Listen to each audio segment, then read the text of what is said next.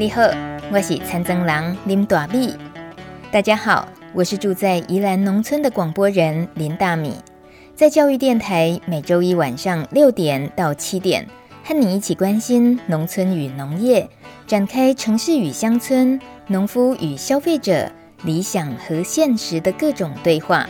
欢迎收听《青农市集 On Air》。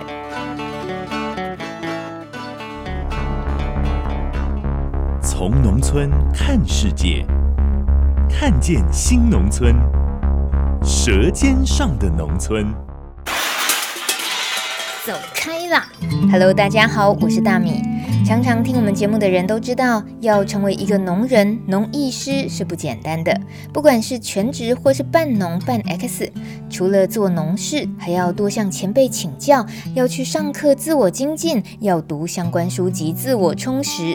那当个消费者呢，容易吗？当然也不容易啊！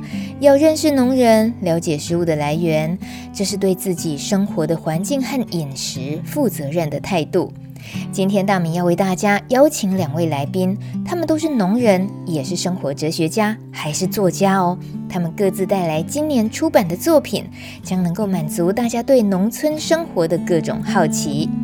一本是《不早不晚的耕厨生活》，作者是叶品瑜，他就是宜兰南澳一间手工打造、自己种米种菜、只在周末营业的好粮食堂的叶堂主。叶平瑜是台湾师大环境教育研究所硕士，曾经担任中华民国自然与生态摄影学会秘书长，还有台湾环境资讯协会的专案经理。这本书不早不晚的耕厨生活，写的呢是他移居南澳七年了，从毫无农耕经验的女农实习生，学习种稻的每一个步骤，也曾经去小学代课，后来经营食堂，还挖沙采土盖土屋，接待四方而来的朋友，以及带着一只狗过着天天都有新鲜事的生活故事。而另一本书《亲自活着》，作者是寇延丁，我们都叫她寇子姐。他是山东人，一位自由作家，也是纪录片独立制片人。这一位中国公益人士，曾经因为声援香港的雨伞革命而入狱。三年前，他来台湾行脚，意外地落脚宜兰深沟村，就过着种稻酿酒的生活了。他形容这是一段离幸福最近的日子。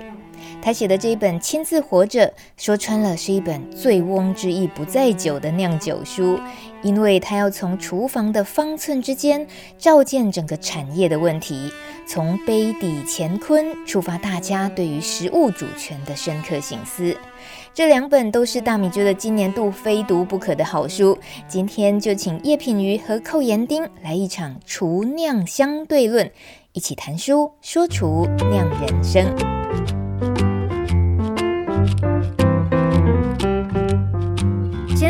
两位对彼此的第一印象好了。扣子姐对品瑜的第一印象，品瑜有两个第一印象。第一次是没见到他的第一印象，我先去了好粮食堂，哎，觉得这个地方好好哎。怎么个好法？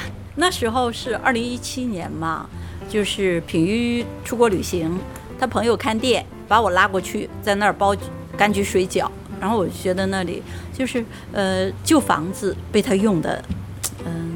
那些细节都很棒，餐具，呃，设置都特别好。那是一个没见面的第一印象。后来呢，真正见面的第一印象就是在这里，就在我家，在这儿喝酒，也然后他也很嗨，很开心。然后我说，要不就别走了。然后就立即就说，我的狗怎么办？我说，哇塞，看上去很潇洒的一个堂主，原来是一狗奴 啊！对对对，这个第一印象就是狗奴。扣子姐说话好爽，感觉听起来，哎，真的说的都真心话。可是会不会有点受伤呢？品妤叶堂主，不会啦，不会受伤，这是事实嘛。还自己承认是狗奴的也不错。那叶堂主呢？对于扣子姐的第一印象是什么？呃，我想大家对寇子的第一印象都是豪爽、女中豪杰哈。但是她其实是一个很会照顾别人的人。你看，我们一起共食，或者是我们一起去泡汤，或者是那时候我们为了要过河，我们两个都摔到河里。她就是表现出她是很照顾身边周遭朋友的人，包括我们在吃饭，她就一直张罗给大家吃。这是她呃外在豪爽，但是内在细致的人。外在豪爽，内在细致。扣子姐对于这样的形容，也大概觉得这人认是是了解我，是理解我的嘛？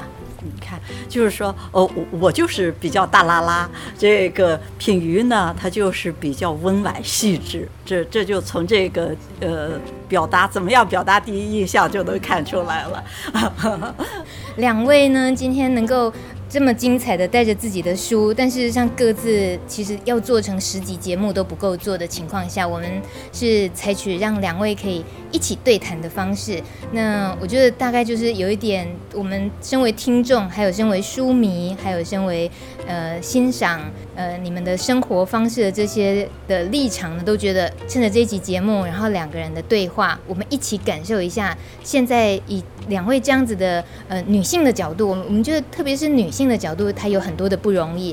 那说说看，其实呃某个情况来讲，都是以单身的形式生活在农村，呃是不是个别也分享一下你们在农村生活的主要节奏？所以主节奏就是可能你们每一日的规划，你们生活的主题，然后工作跟生活休闲上的一些安排是什么？呃，让品瑜先聊聊。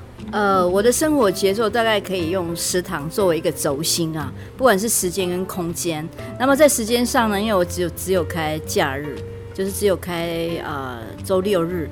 那么所以周六日算是我是一个对外开放，然后最忙碌的时间点。那么周一到周五就是我比较弹性的，我农耕我个人的生活啊、我这个生活的呃。呃，就是可松可紧的这个一个状态。那么，所以我的生活节奏就是以食堂为一个中心点。那跟人的一种互动也差不多是这样子的一个呃一个模式。大概呃在假日的时候，可能是最多人从四面八方来到我这个空间，然后呃成为一个呃提供食物、交朋友的空间。那周间的时候呢，那可能就是我自己独处，或者是说我接待朋友，啊、或者我向外去接触其他新事物的的时间，大概是这样子。我其实信奉一个精神，就是有功有闲。有功有闲，就是说你的生活里面你要呃付出你的劳作劳动，然后呢，你去呃获得你你生活的需要，可是你也有很多的空闲时间。能够去成长或者去沉淀，所以有功有闲，闲这件事情对我来讲是很重要，所以我就说，人家是周休二日，我是周休五日。那扣子姐呢？我想您这个农村里头酿酒的人，除了酿酒，你就是在往酿酒跟喝酒的路上，是吧？差不多。那呃，说实话，呃，当我们说功和贤的时候呢，那其实首先是建立在一种这个功让人很累。很辛苦，不得不做的这么一个前提预设上，才会觉得要有功有闲嘛。那就是说，诶，要有休息。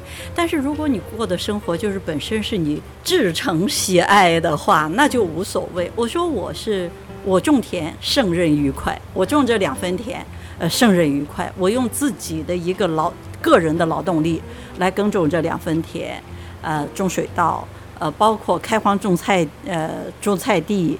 这个酿造各种各样的加工，我觉得这本身就是娱乐，每一样都是娱乐，所以就对我来说就不存在那个，只不过是你你你今天乐的是这一种，明天乐的是那一种而已。对，酿酒有酿酒的乐，呃，处理水果有处理水果的乐，呃，种田拔草对付福寿螺，呃，晒谷苞米各有各的乐趣。嗯，包括写一本跟吃吃喝喝有关的书，所以我我我是觉得各有各乐。那那样的话，真是这也是引发了我对这个人对于工作和休闲的这个观念的一个思考。到底是为什么我我我们才会有有这个分别？那就是因为我我们的工作是我们不喜欢的。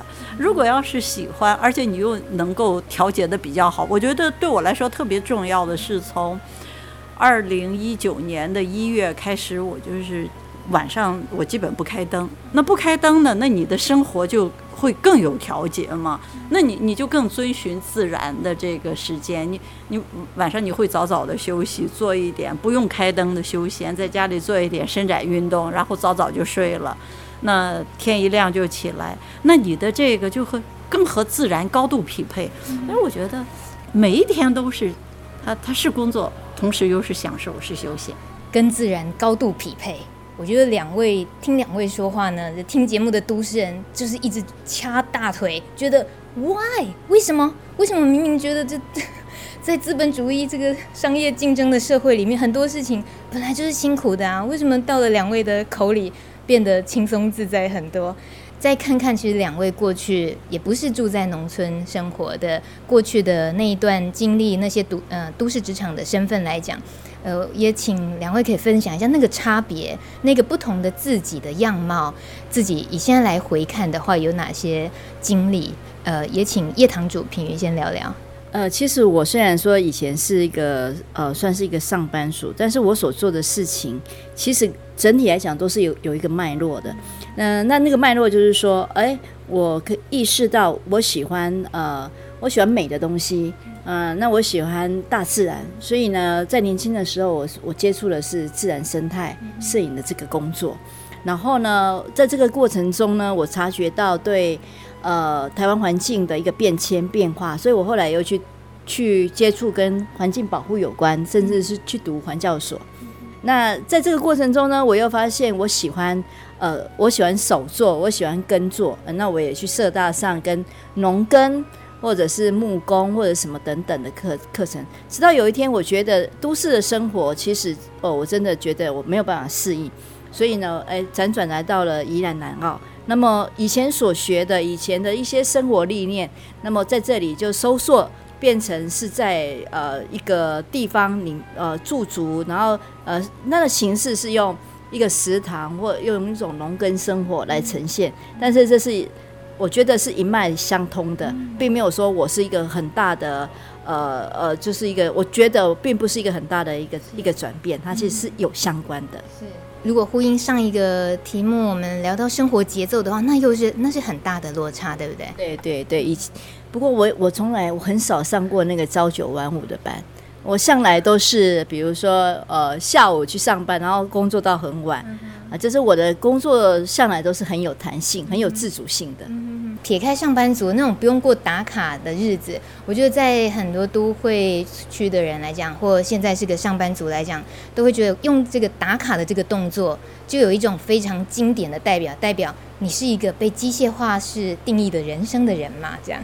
像扣子姐的话，以现在来讲，就是这个农村里面的酿酒人的这个身份了。但我们也知道，过去呃，扣子姐在整个人生经历里面，好像听起来也跟品妤其实是一样，是以过去来讲，那些累积都像是走到了今天这一步的自己哦。请扣子姐分享一下。我我我觉得我是被命运拨弄哎，我我好像就走一走就发现，咔，一个完全不同的身份就就出来了。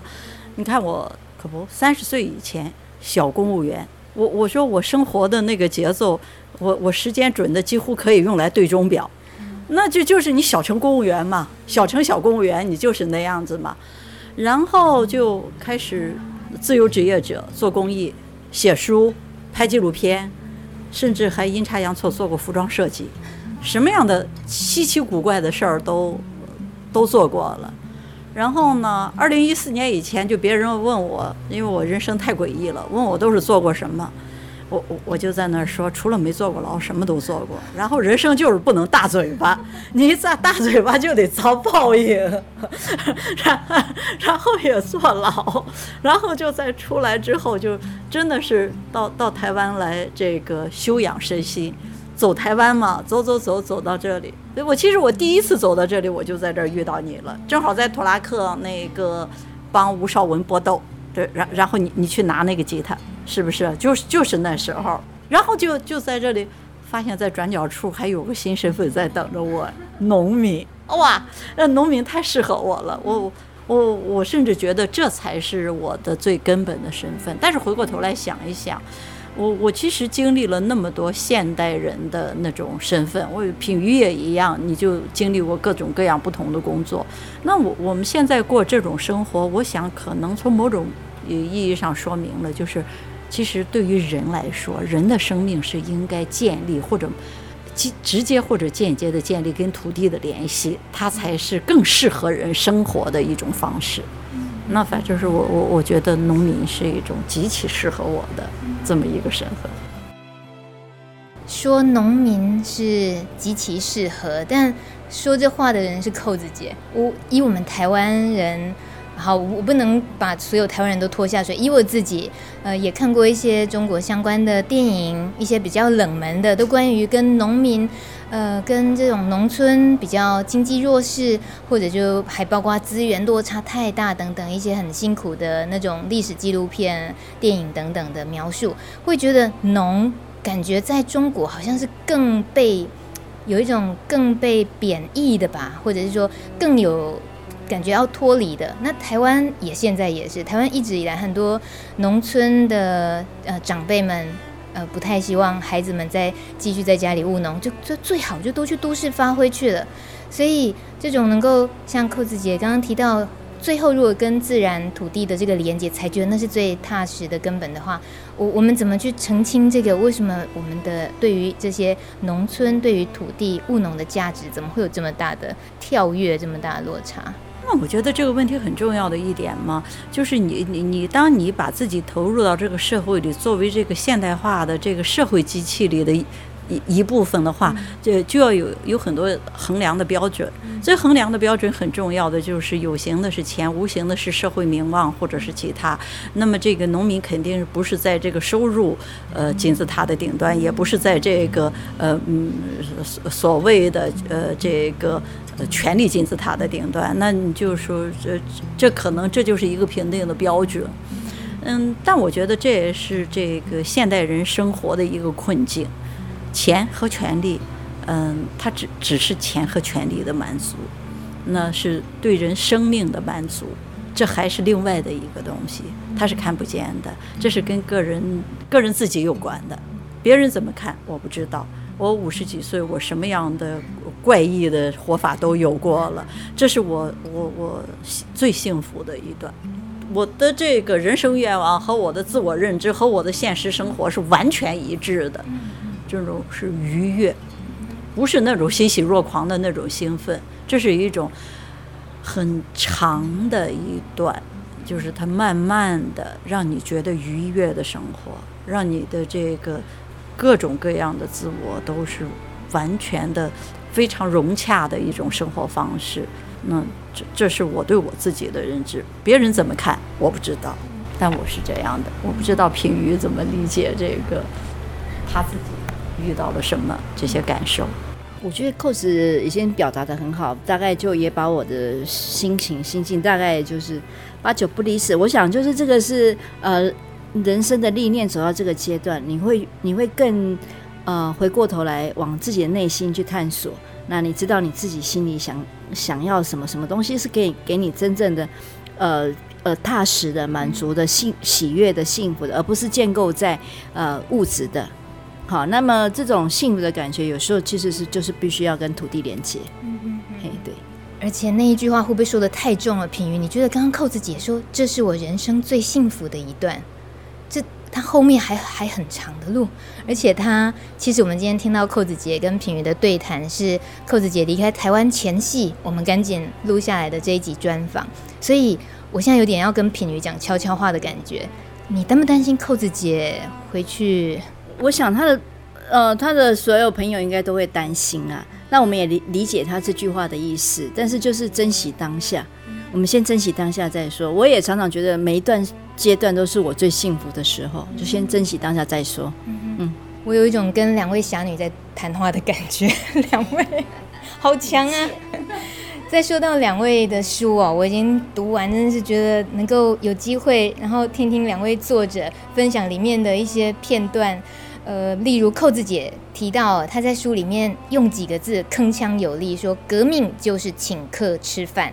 还有呢，品语里的书里头，就像扣子姐描述的，她就是比较细致温婉的人。她的描述有一句话说：“好粮食堂，希望是成为一盏温暖的烛火，微微的，但是久久的亮着。”我想也请问一下，两位都是从事友善耕作的农民，然后也都那么会下厨烹饪，那么多完美的料理，还有呢，又是酿酒师，像这样子的生活实践者，你们其实透过书写，你们倡议的，像刚刚我们针对这两句话，就你们扣子姐说的“革命就是请客吃饭”，我们。以这句话来讲好了，扣子姐跟我们分享，你对于这句话特别应该可以，他提倡出的那个意涵包括哪些？当我说革命就是请客吃饭的时候，在我的厨房里很简单，就是来吃过饭的朋友都知道，我的厨房里是没有其他调料的，只有盐和糖。我我不用其他的东西，那就用只有盐和糖，你就能够呃有很多的好味道。那这是食物本身的味道。我说吃饭，呃，往小里说是人的生命个体，呃，对话天地循环。是是用吃这种方式，那往大里说呢，哈，其实我们看看这个呃现代化的食品加工、全球化的销售、商业销售这些模式，它它是最终人很多东西都可以回避，都可以呃拦得开。比如说，我不买品牌，不呃不不不买包包，不买品牌名名名品衣服，但是呢，现代人你不能不买吃的。你只要买吃的，你就会呃呃是用这种方式在跟这个权力系统对话。那就是说，呃，那那那谁居于劣势，谁居于优势，谁决定谁，这是显而易见的。就是这种现代化的生活方式，工业化食品加工，全球化销售，它是在决定你。那从这个意义上来说，像我和品鱼这种存在，这我是一个存在个体。我觉得品鱼好粮食堂，它是一个平台，它做了那么久。啊，那那样呢？这种存在本身就是革命，本身就是革命，存在的本身就是革命。那是透过自己的厨房去影响别人的意思吗？扣子姐的企图是这样的。我我不是有明确的这样的企图，我其实我是在这样评价好粮食堂的价值和意义。所以品瑜也这么觉得。嗯，我倒不晓得这是算不算革命，但是我是觉得，呃，开了好粮食堂，我真的觉得它呃超乎我当时的一个想象，就是作为一个就是一个呃提供饮食的空间，可能本来是它可以只是一个简单的我提供一份食物。那客人吃饱了，然后我们做一个交易。可是呢，我因为我有一个这样一个理念，希望说，哎，就是我能够很真诚的面对我吃的东西，我吃的什么，那客人吃的什么是一致的。然后呢，因为这样的一个缘故，我也希望说，哎，就是在在食材的这个部分，它可能就是会比更接近原来的食物的样子风貌。然后呢，它的碳足碳足迹。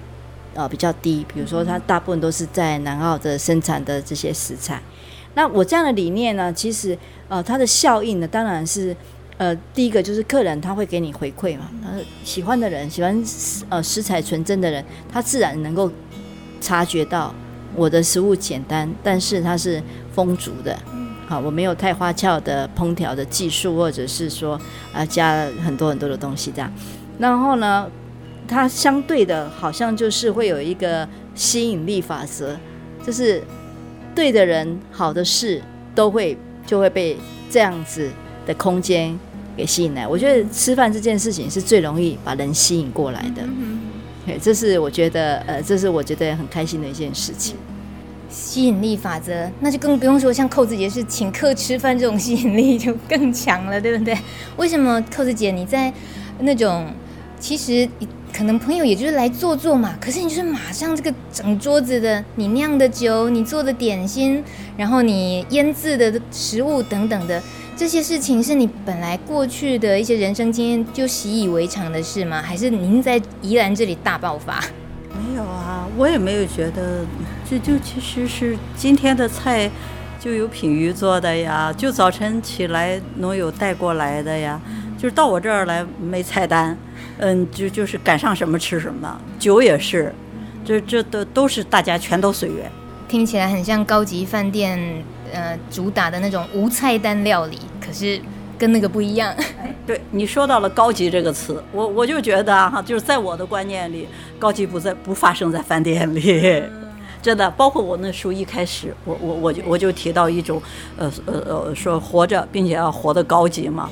呃，我觉得好粮食堂那种方式是高级的，呃，我我我这种方式是高级的。我我我我这我就是自己这么说，呃，我我我我是以此来判定，呃，这种高级是呃更贴近自然，更贴近人的本性，嗯、它呃简单又美好。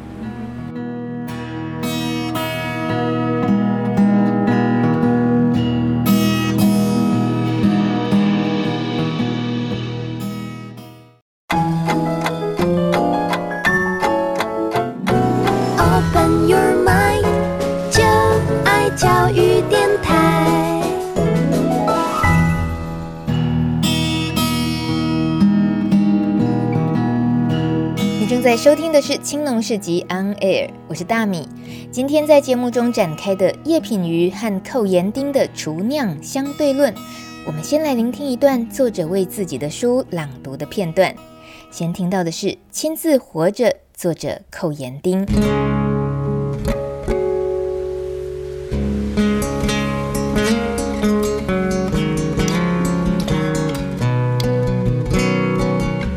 嗯，姐酿的不是酒。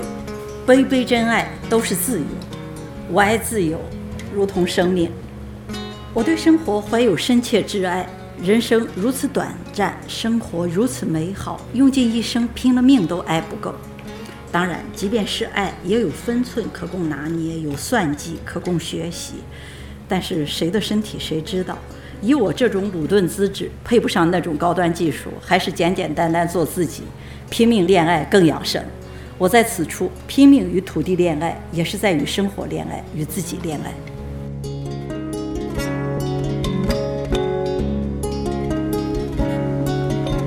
再听一本《不早不晚的耕锄生活》，作者叶品瑜。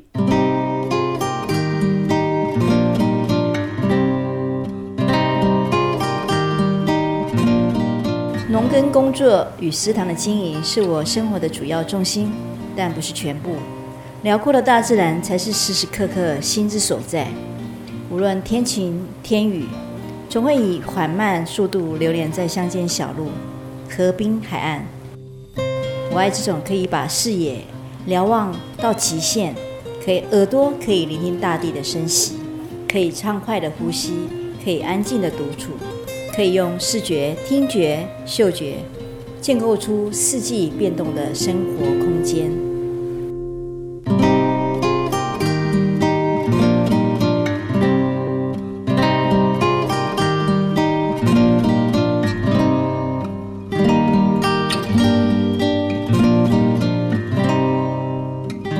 我们因为透过读寇子姐的《亲自活着》这本书，身为中文学习者，重新认识了“高级”这两个字。而且呢，竟然是还是可以带着非常情绪化的去批判高级跟不高级，这就是扣子姐的风格，比较直，比较直，对对对。那品云，你看过呃扣子姐描述关于高级这两个字，你会怎么 你怎么想？呃，我觉得这种东西就是一种比较词啊哈，但是因为我们的标杆不一样，对不对？有些人的高级是可能是装潢，可能是。呃，浮夸的摆饰，我们的高级指的是内在、内在的真诚的那个指数，所以我当然很认同他说的了。我我得打断你一下，就是说呢，那些呃装饰的金碧辉煌的大酒店，我我我我就怎么比我都不觉得比不上那个自己手做的泥屋子。我尽管我还没有去过，品瑜有了泥屋我还没去过，但是我一看我就觉得那个是高级的。我我我我喜欢这个，我我觉得那是高级的。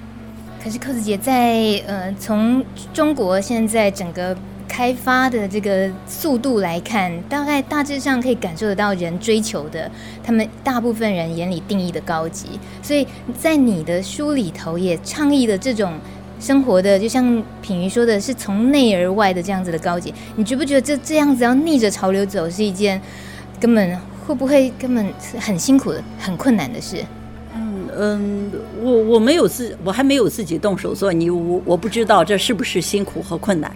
等一下这个问题，请品瑜来讲。那就我我就讲讲，就是我对于这个被定义这个事情呢，那我觉得被定义其实是呃现代人生活的一个一一一一个大的困局吧。呃，我我们其实是生活在一个无所不在的权力系统里，不仅国家机器是权力，那资本是权力，甚至呢，科学、文化、时尚也是权力。这些权力呢，它不仅决定了我们吃进嘴里去的东西的品质，决定了我们的健康，甚至影响了我们的智力。就是说，是你觉得那个时尚怎么说的那个就是高级被定义，那其实就是说我们的智力被影响了。这是我我对于这个高级怎么定义的一个看法。至于呢，你实践这种高级是不是很辛苦？反正呃，我我是没有觉得我我我过这种生活很辛苦。那就是品瑜动手建了房子，也要要听听他怎么来看这是不是辛苦？呃，就是劳作流汗这件事情，假如我们把它当成就是。呃，辛苦的话，当然这个整个过程，农耕啊，在厨房里面啊，水深火热的，或者说你在呃盖土屋的过程，这个都可以称之为生辛苦。可是我觉得有一种另外一种辛苦，它可能不是这种劳动的辛苦，它可能是内心的辛苦。我觉得现在人的生活跟工作，大部分都辛苦吧？你看那些政治人物，每天都说谎，每天都讲一些言不及义的话，夸大浮夸的话，难道我难道他们不辛苦吗？你认为他要用一个谎言过一个谎，用更多的技巧去掩盖他们的虚假，那我觉得那才辛苦。嗯，好啊，那我要继续挑战两位哦。这个流汗什么的，反正就做自己开心的事嘛。那我们就撇开辛苦不谈，到底务农一般人所谓的辛苦的部分，你们怎么走过来？务农种田，两位都种田种菜。那在宜兰这个。雨多，然后冬天冷的地方，然后又都是在水量丰沛、有自己的涌泉啦，或者是南澳也是。总之，这样子的环境里面的务农，各自有的不容易又是什么？这样子的务农生活里面，应该要怎么样去克服一些，呃，可能真的是不太顺遂的一些务农的历程呢？品鱼先说说好了，在南澳。在我来讲，我都觉得没有克不克服啊，我觉得只有接不接受这件事情。就是很热，对啊，那你就可能缩短你的工作时间。然后你觉得你觉得太累，你你你没有办法负担，那你就不要做，不要太有得失心。有时候你你就得是接受，可能因为你的没没呃没有办法十全十美状况之下的结果。那我觉得这一路走来，其实我应该都是欣然接受，就这样子而已。好赞同品瑜那句话，没有克不克服，只是你怎么样去顺从这个自然。你比如说，我这一次我在田里种了四种稻，它的收获分三个时间点收获。那第一批、第二批都是运气非常好，呃，收割的那一天，收割的前一天都是阳光高照，那稻子晒得很干。呃，我早晨第一个收割，收回来就晒，晒到晚上收起来。就已经刷刷刷刷就很干了，第二天再一晒就好了，收起来就就是那么顺顺利的异乎寻常。但是这一次呢，就是收割之前头一晚上在下雨，收割之前的几个小时还在下，刚把露水晒好就收起来。你可现在又要这样子，我我也觉得务农他真的教给你了一些事情，这是我。那么多雨，那么潮湿，是我的生命不习惯的。作为一个干燥地区长大的北方人，但是你就接受这种自然的安排也就好了。反正我我我我其实今天下雨，昨天下雨，我我我还觉得呃那还好啊。我已经把它晒的，就是可以能够保存了，我就先先放在那里，等过几天太阳出来再说嘛。我也没有没有焦虑，我觉得蛮好的。就这真的是务务农会教给你怎么样跟跟自然相处。我大概也是听到了一种豁达的心情，呃，因为做这个节目，我自己的有时候立场有点去想的是，我是要替听众问什么，我还是说我应该是替同样在耕作的农民问什么？那这个节目做了很多年下来，我发现我常常必须帮听众问，而且是那些心里也有一些对务农向往、想要回归自然、回归土地的人，我得帮他们问，因为他们真的私下会来找我，会问我我有没有可能，或者是可能是一个妈妈，或者是一个事业有成的人，但是也遇到一些自己想转换跑道的情况，可是呃，通常在一些人的考量的时候，没有办法很容易做这个决定，所以他们在评量我们已经生活在这样子的生活里的人，会觉得你们一定有一点比较轻松的，可能你们比较没有经济负担，可能你们哦没有一些家人的其他的枷锁束缚等等，这是他给自己，我有时候觉得那是他给自己找来的一个。可以说借口，也可以说他真的是一个羁绊他的原因。但无论如何，我都觉得有时候去回应他们那些内心的渴望，我们怎么样透过真实生活在这里，这样子实现了自己过着每这一段就是最幸福生活的人，用这样子的人亲自的生命经验来回应这些心里有呼唤，可是还无法做决定的人。所以两位，我不晓得会怎么样来回应对于。有时候人家用质疑的方式，但他其实没有什么恶意，会说：“那你一定是不缺钱啦，或者是啊，你因为自己一个人嘛，一个人保全家保，你你这我我没办法，我没办法。”说说看，品语好了，就在台湾生活的在地人，可能对于这种对话比较熟悉哦。嗯，好，我我刚好我的书里面有最后一章，就是不担心练习曲。里面我有提到，就是说，其实我也是一直会不断的。我有两个好朋友，一个叫做这个恐惧，一个叫怀疑。你也是不断的会有一些恐惧，呃，或者是一些怀疑，我做这件事情对不对啦？我可能老了会不会怎样怎样的？但是事实上，呃呃，这种你你对待他，你有时候你就是要直视他。你就是去面对它，然后呢，你就想说，有真的这么可怕吗？或者你真的没有办法应付吗？你有没有可能呃用呃转换另外一种呃，就是不要用恐惧的心态去面对哈？那但是这个东西是要练习，好，最后你会发现说，这这两样虽然他们还可能会来找你，可是呢，他可能就是觉得你很无趣，所以呢，他们就越来越不理你了。那我想，对于一些想要。尝试过农耕生活或者转换跑道的人，嗯，其实就是一个尝试看看。你我们总是会做一些准备，那我们当然都不是有钱的人，绝对不是。但是我们多的就是一点点愿意去尝试踏出去的这一个这一个动作，那去尝试，然后呢，真的，呃，这个不行了。那你自然你就会去想要怎么去调整，怎么去转换。你只要只是想，都没有做任何的动作，那永远只是在那个原地而已。嗯，其实回应到这个问题，我从二零一八年七月、八月中间收完了股到现在，我有意做了一个生存实验，我就看看现代人你到底要用多少钱来实践你的自给自足的生活。因为我在乡下，我不用任何信用卡，我就那个时候呢，我就手里有十万台币，就是二零一八年的七月八月间收完了谷子，我有七百五十公斤糯米的干谷，我有十万台币，就是我是所有的钱，然后我就看看我我我能不能用这些东西来维持我的生活，那我的生活里呢，我一定要用现金支出的。是房租、水电、田租、打田这些东西呢，加起来就是十万，一年就是十万。如此说来，你把这个钱花进去，你你你你就要把自己晒起来，你你你连吃的都没有。但是呢，我们有双手可以劳动，我们有农产可以出售，我们有其他的各种各样的方式能够来换取收入。那么我就这段时间这一年运行到现在，正正好是整整一年。我你知道我现在还有多少钱吗？不是钱都付清都付光了吗？还有存款？对，我不仅是付了房租、水电、打田，呃，这个呃购买的这些钱，我平常酿酒我要买糖，呃，我我自菜可以自给自足，但是呢，呃，我不种水果。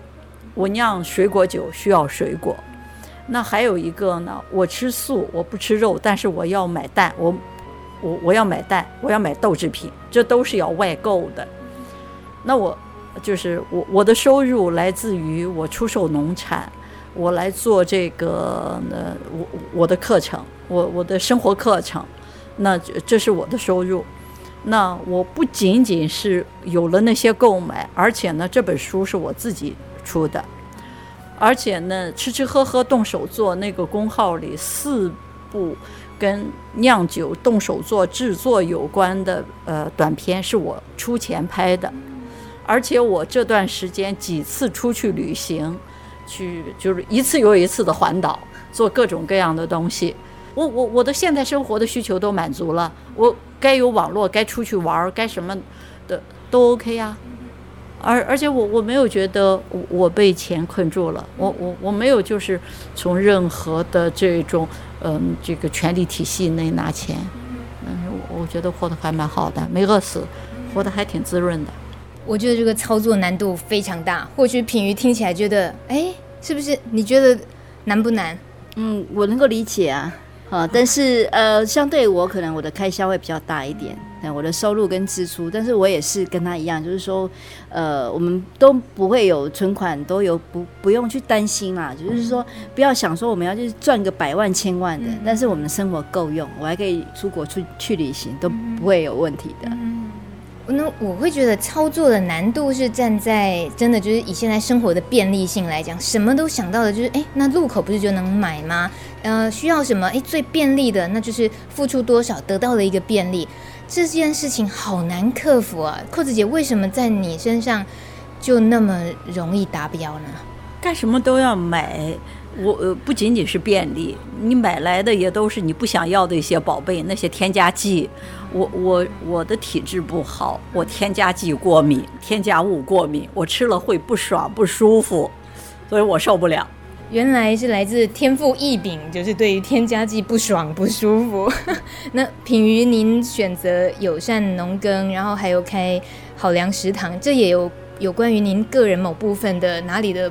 不爽不过敏吗？对对，现代生活的部分，呃，我想就是我们内在的那个灵魂里面，就是不想要被拘束，嗯、然后我们需要的是一种自由的、干净的东西哦。那包括我们的空气啊，包括我们的视觉，包括我们的听觉。嗯、那所以这个促使我就是觉得我就是没有办法在都市生活。嗯、那这是我的，这是我的，其实也是一种困境啊。应该怎么讲？就是说，也许有人就可以在都市里活得很好，所以有时候人家说，哦，你选择在乡村生活是一种，呃，就是一是一种勇敢。那对我来讲，在都市里生活也是一种勇敢。我反而觉得我是逃避了都市那样的生活模式，来到乡村里面过一种自由的生活。嗯在形式上，呃，身体上。是一种比较自由的生活方式，这是一种选择。嗯，我完全认同。我觉得在都市生活是需要勇气，是需要勇敢的。当我站在那个市民大道下的十字路口，每天上班。在待在那个路口，然后经过上百上千辆摩托车、汽车呼啸而过，等红绿灯的时候，我心里想：我到底为什么需要站在这里呼吸这些 脏空气、听这些噪音呢？你要不是靠着真的为了生活的，还有一些非得要呃去适应的勇气，那有什么不能选择一个让你自己更更开心的地方呢？是不是？那呃，我想很感谢两位，除了生活实践家，你们还透过愿意用书写的方式，给我们留下呃，用文字让自己安静的时候，让自己需要的时候，可以透过阅读，然后找到自己正在正需要的一些答案。那有时候我自己主持节目，能够访问农夫，访问一些受访者，他们会。好像对他们来讲，尤其在农业、农村议题方面接受访问，其实这个机会是少的，因为毕竟这个议题还有务农，呃，长期被忽略，所以很多人透过在受访，呃，整理自己。那那种一边接受访问聊着自己生活的时候是一种整理，可是我觉得出书超难的是那种整理又不只是说完而已，是一种好像。经过沉淀或者怎么样的历程，所以我想要挖点宝，就是怎么样能够沉淀出、整理出一个这样子能够呃自己的整个写照、整个生活的写照，而且还有能够是一个倡议的效果。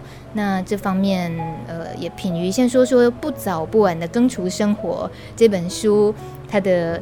背景，它能够整理出来的这些，让你自己先回想起来那个历程，我也觉得自己怎么可以写出一本书来。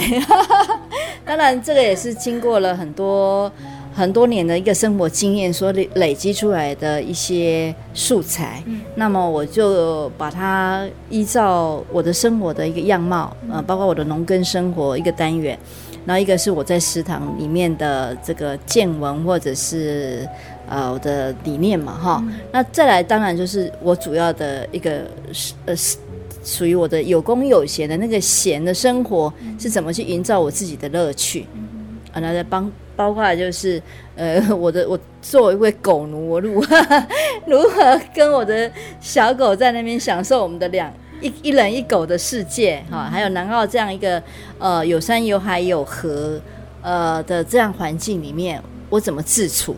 嗯，大概是就是会会这样子去。其实我觉得真的写书是一件很很辛苦，但是很棒的事。它等于是做对你的一个生活。的一个总整理，嗯，对，一个爬输出你可能你平常也没有很呃很清楚或者是真正去面对的一些问题，你再把它自己整理出来这样子。嗯、那扣子姐呢？扣子姐的亲自活着，这其实刚当时一看我吓一跳，想扣子姐。出了一本跟人权议题、跟自由民主相关的书籍，仔细一看，内容从头到尾很快可以读完，非常的顺畅。因为它其实在讲的是 酿造，讲的是好好吃、好好生活这件事情。是是是不是你有点大跌眼镜？所以我立刻买了另外一本书，叫做《可操作的民主》。好的，那那那你要补偿一下，让自己平衡平衡。那、呃、其实我说起来，这个书是对我来说是个意外收获，因为我来我不是为了呃写这个的，我我说实话，我来我是为了做了了解这里的生活，要写可操作的民主的第三部，呃，没有老大的江湖，写开放社群与人的组织的组织化。但是这个过程中，真的意外的成了村庄的酿酒师傅。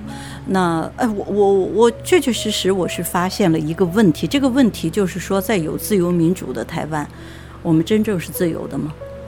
对，我们看上去，我们作为消费者，我们是拿着钱进超市选择，我们真正是选择者吗？我们其实是在被权力系统选择。但这个时候，我们失去了我们的自由而不自知。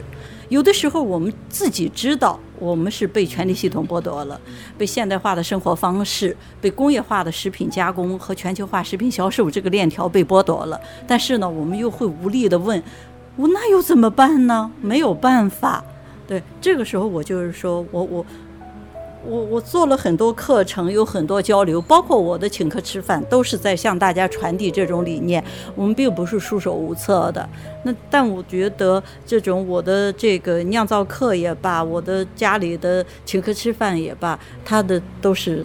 嗯，传播还是非常非常有限的，于是就开始就就要写这么一本书嘛。而且写这个书的经历对我来说，这也是人生里的一个很特别的经历，就是说是我今生今世头一回养生写作。我我说原来我都是做什么事我都很拼命，我我包括我每写一本书都是闭关，都是很拼的那种写法。我说这是十几本了，这是第一回养生写作，很愉快，很好，这这个感觉好极了。你确定你没有闭关酿酒吗？又搞得自己压力大吗？悄悄酿了一点点，但是那实在是忍不住，不酿会 会心里痒。我要跟所有的听众炫耀一件事情，大家应该是这辈子没有遇过那种呃书的签书会呢，是作者拼命灌你酒的。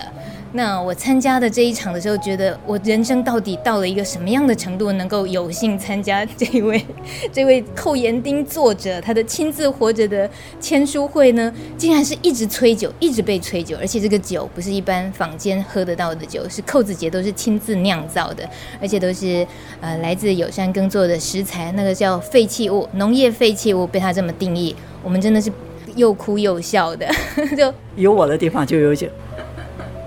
呃，在书诶已经出了，然后呃，可能分离也即将在眼前。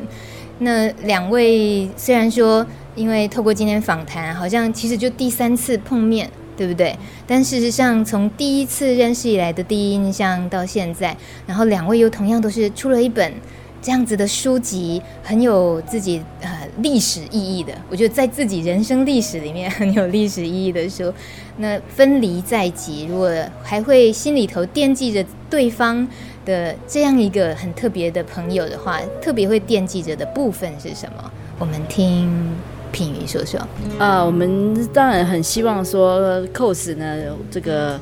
呃，回去之后，我们还是以后有机会，因为我知道他要去海南岛。那，哎，我们希望呢，这个自由民主这件事情是未来可实践的。啊，我希希望品瑜，呃，这个把他的花园，呃呃，对不起，他的菜园，但是我我总是想说说他的花园，实在是太，对对对，他他他的。我我希望我有品妤继续好好的侍弄他的花园，我我我要去他那里去偷菜，而且呢，还有就是他的泥房子太高级了，心向往之啊！我一定我要去去去看，去他菜，去他的花园里偷菜，去他的泥房子过高级生活。为什么你那么觊觎他的菜园呢？太美了，描述一下怎么个美法？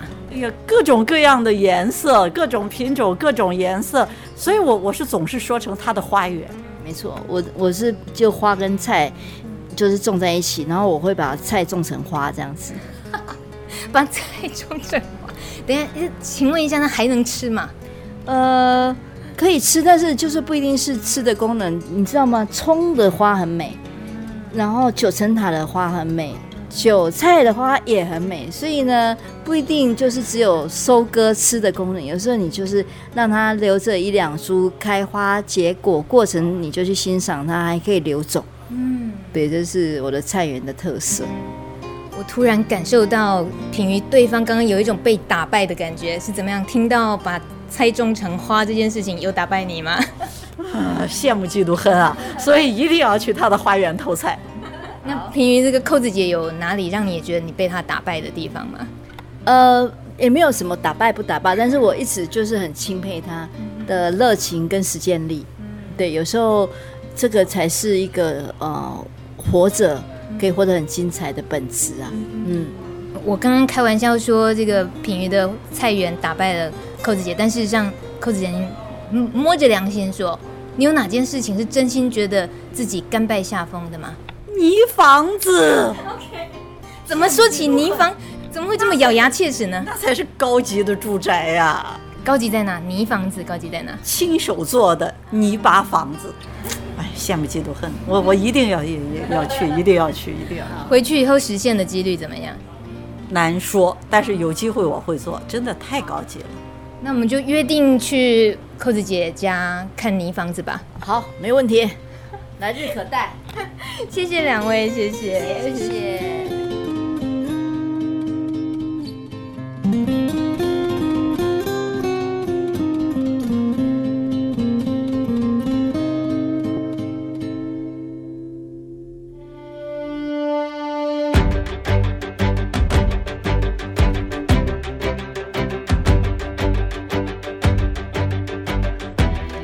家的收听，网络上搜寻“米米之音”，可以听到更多农村的故事哦。